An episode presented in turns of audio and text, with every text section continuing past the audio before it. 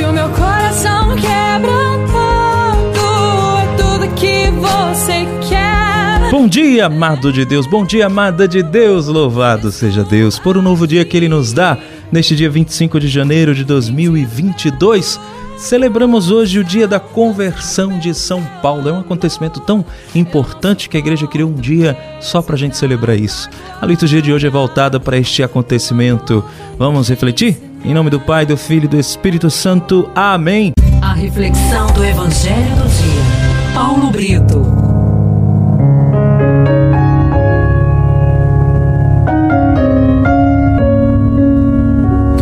A primeira leitura de hoje está nos Atos dos Apóstolos, capítulo 22, de 3 a 16. O salmo de hoje é o Salmo 116 e o refrão: Ide por todo o mundo, a todos pregai o evangelho. E o evangelho do dia está em Marcos, capítulo 16, versículos de 15 a 18. Muito bem, no evangelho de hoje, minha gente, nós temos Jesus falando já aos 11, né? Já depois da ressurreição. Uh, mandando eles irem pelo mundo inteiro anunciar o evangelho a toda criatura. Quem crer e for batizado será salvo, quem não crer será condenado. E Jesus também vai dar a eles alguns sinais que comprovarão essa autoridade que lhe dá. Expulsarão demônios, falarão novas línguas, se pegarem serpentes ou beberem veneno, não lhes fará mal algum. E quando impuserem as mãos sobre os doentes, eles ficarão curados.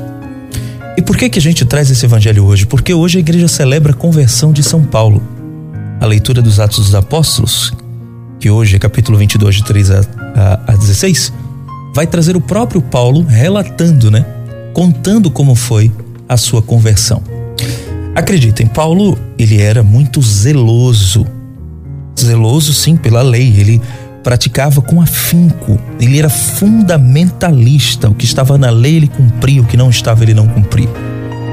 E ele era judeu, é, ele era fariseu, ele era da tribo de Benjamim e ele era um homem altamente inteligente, foi treinado por Gamaliel na sua escola e ele falava muitas línguas, dominava o grego, dominava o hebraico, conhecia a fundo a lei isso ele herdou do seu pai.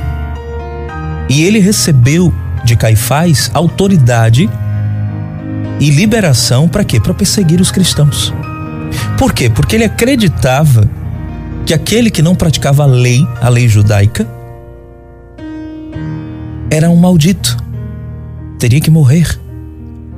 E sabe o que é o, o, o mais intrigante? É que Paulo fazia tudo o que ele fazia, e antes ele era chamado de Saulo, antes de ser Paulo ele fazia tudo isso achando que estava agradando a Deus. Para você ter uma ideia do quão fervoroso no zelo pelo cumprimento da lei era Paulo. E isso, de certo modo, o ajudou quando ele se converteu. Porque ele passou a ter o mesmo zelo e até mais com a lei de Cristo agora. Ele mesmo vai dizer: morri para a lei, ou seja, a lei que ele tanto defendeu como judeu, como fariseu, e vivo agora para Cristo. Viver para mim é Cristo, morrer para mim é lucro, vai dizer ele. Morri para a lei para viver para Cristo. Fui crucificado com ele. Paulo, ele morre mesmo nas suas convicções, nos seus pensamentos.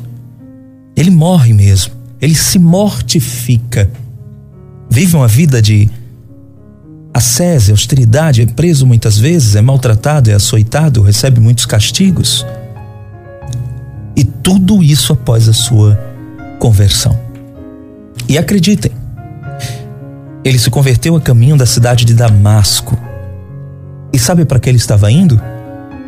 Porque ele estava indo perseguir os cristãos que lá estavam.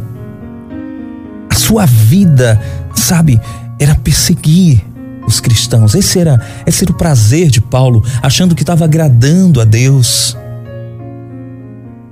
E ele estava indo a Damasco justamente para isso, mas foi no caminho do Damasco que ele caiu do cavalo. E essa expressão ficou, né? Ah, fulano caiu do cavalo?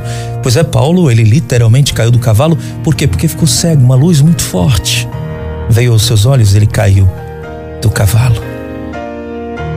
A conversão de São Paulo foi um fato tão inesperado para os cristãos para os cristãos que ele perseguia, que a palavra de Deus reservou uma festa especial.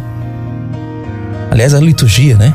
A igreja resolveu uma, reservou uma festa especial para que a gente conte o poder da graça de Deus e para que a gente constate esse poder da graça em nós. Sim, em nós, sim, porque a mesma graça que tocou o coração de São Paulo, chamado Saulo quando perseguiu os cristãos, atinge também o nosso. Com uma diferença. Ele, uma vez tendo conhecido por inspiração divina qual era o caminho verdadeiro a seguir, converteu-se. Enquanto nós, ano após ano, lemos e ouvimos a palavra de Deus todos os dias, nós percebemos qual é o caminho que o Senhor quer que a gente siga mas a gente não vai.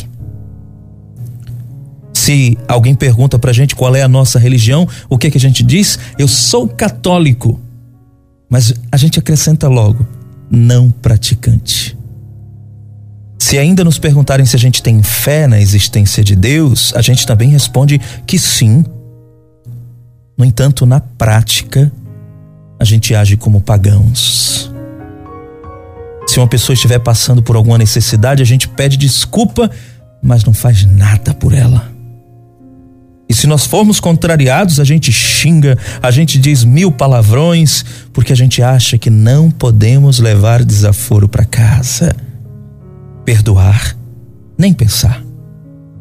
Faltam a esses cristãos que dizem ter fé, a decisão e o arrependimento seguidos do propósito de aceitar o convite do Senhor, como fez São Paulo. Não esperemos cair do cavalo. E cair do cavalo tem um simbolismo muito grande, é sinal de que para viver Cristo é preciso humilhar-se, cair da soberba.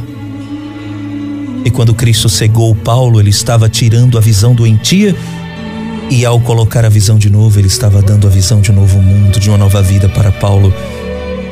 Não espere cair do cavalo e perder a visão para enxergar o caminho a seguir. Senhor Jesus, ajuda-nos a enxergar pela intercessão de São Paulo o caminho a seguir para o céu. Ilumina-nos com tua luz para termos coragem de anunciar a tua palavra. Em nome do Pai, do Filho e do Espírito Santo. Amém. Que Deus te abençoe e te guarde. São Paulo, rogai por nós.